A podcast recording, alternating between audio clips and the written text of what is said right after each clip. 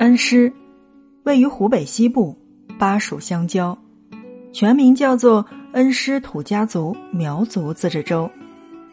这是我国最年轻的自治州，也是湖北省唯一的少数民族自治州。它地处武汉和重庆两大火炉之间，却是夏天难得的避暑佳地。每年的七八月份，恩施的高山挡住了平原的燥热。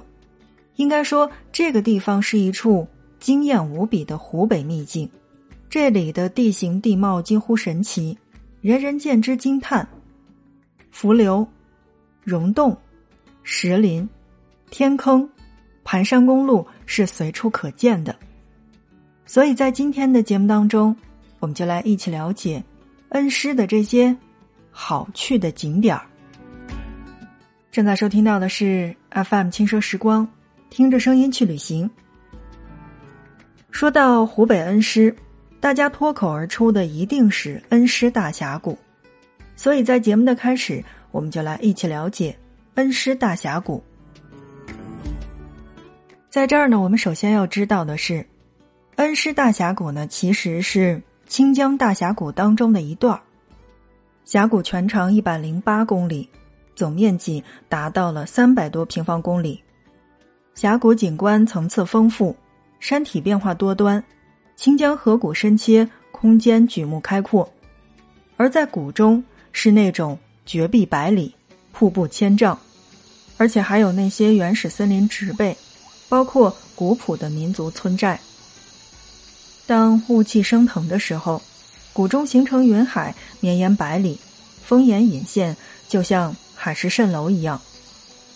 清江流域的地貌呢是非常非常罕见的这种喀斯特地貌的绝壁峰丛，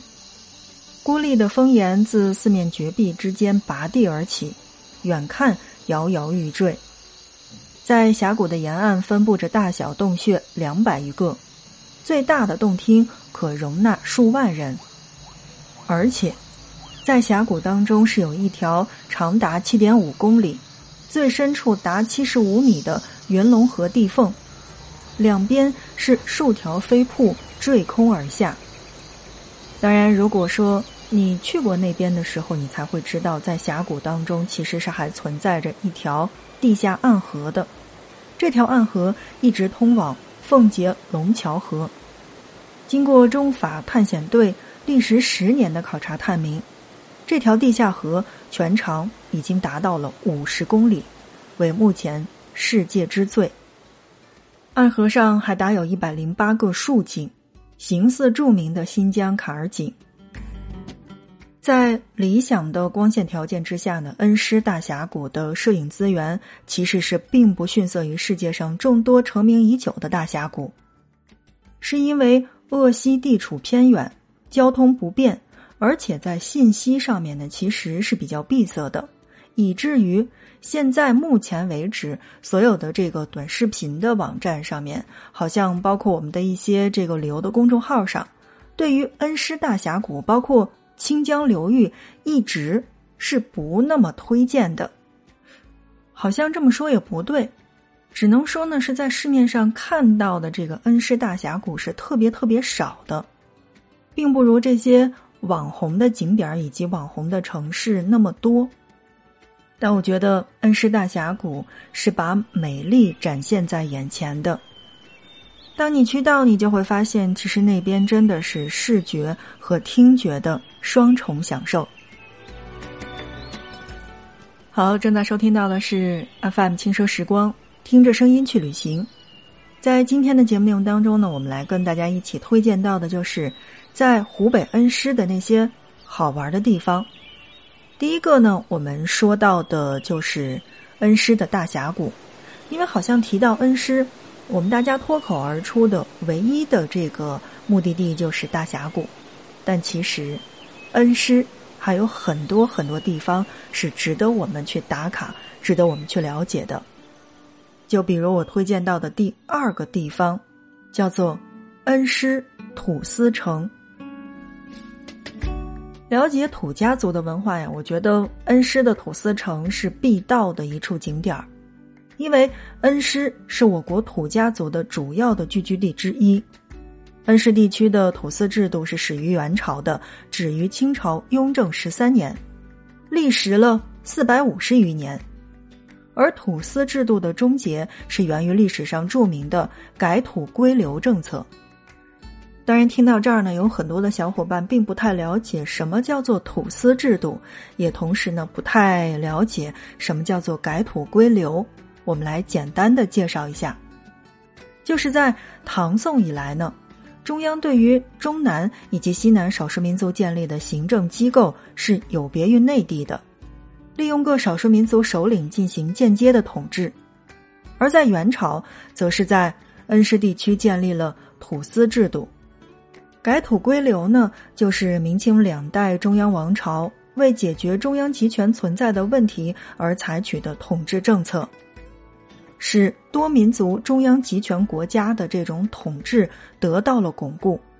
各少数民族的社会、经济和文化发展也进一步加快。建国之后呢，残存的土司制度被彻底的废除，恩施土司城是国内保存最为完整的土家土司王朝，有着“土家文化第一城”之美誉，而土司城。历经沧桑，仍然保持着有气势恢宏的王城建筑和完整的城墙。其实，我觉得对于恩施土司城来说的话，像我们在广东去看碉楼，山西看大院是一样的，因为它的建筑结构不同，但是它体现的文化以及它的这种美感是真的不一样的，所以。在我们这一期的节目当中，推荐到的就是，如果你真的是去了湖北恩施的话，那么一定要去恩施的土司城看一看，因为土司城的建筑群整体是木质结构的，就是布置非常的严谨，而且构造精巧，运用了大量的这种斗拱啊、毛榫结构以及木雕、石雕工艺去装饰。有着迥异于汉族古建筑的这种浓郁的土家风情，具有极高的建筑艺术价值。其实说到这儿呢，我觉得大众的普通人应该并不会太去多了解这些东西，但是呢，对于曾经的美术生或者说是建筑的学生来说的话，那一定对于这个地方还是偏感兴趣的。毕竟出去玩了嘛，那么我觉得肯定是要了解当地的这个人文历史环境的。那么同时呢，逛吃逛吃也是需要的。我不知道正在听节目的大家呢，有多少是非常喜欢古城的。对于我这样的人来说呢，我就会非常喜欢。就是即便每一家呃古城当中的店卖到的东西都差不多，但我还是会一家一家的逛进去。因为好像他们用到的那个香，是真的不一样的。就是进每家店，从味道上面的这个感官就会不同。那么问题来了，呃，去到这个土司城的话，其实我觉得这个女孩子们还是可以去逛一逛这些地方的，因为毕竟，呃，土家族的这种民族特色，包括这些表演呀、服装啊等等，配饰都是不一样的。所以呢，我在节目当中的第二个推荐到的地方就是恩施土司城。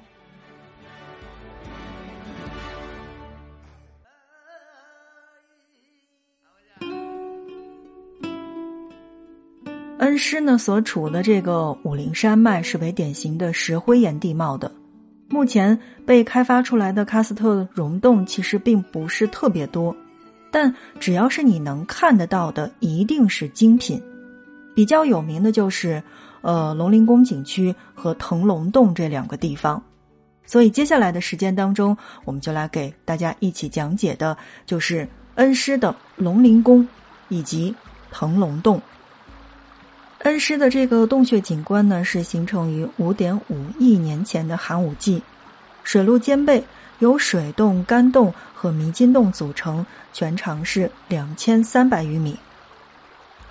我不知道大家去广西有没有去过这个溶洞，但是我要说到的是，在恩施的这个龙鳞洞，真的是比广西的任何的一个溶洞好像都要好看，至少我是这么感觉的。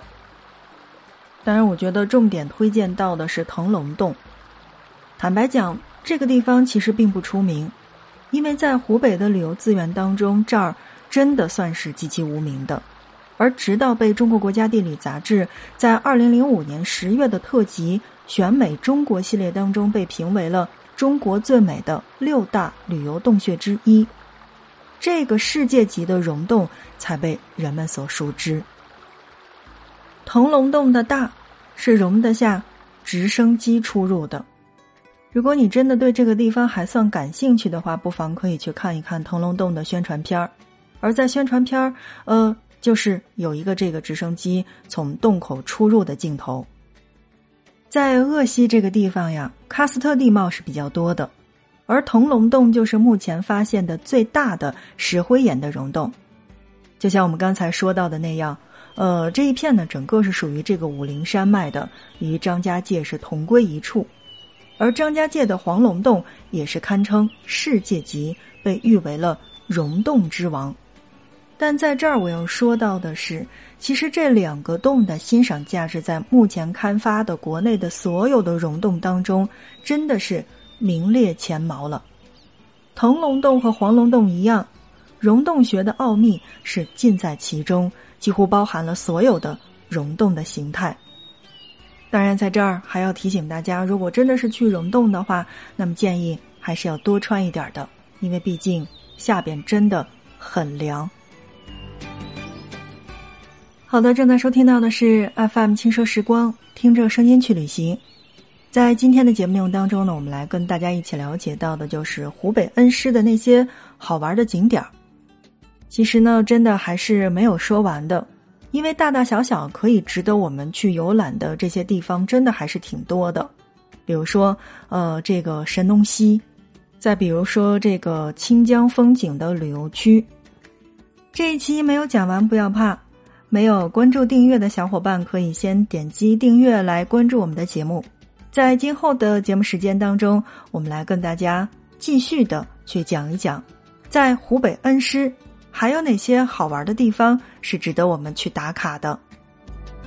好的，那这一期节目就是这样，感谢大家的收听，我们下一期不见不散。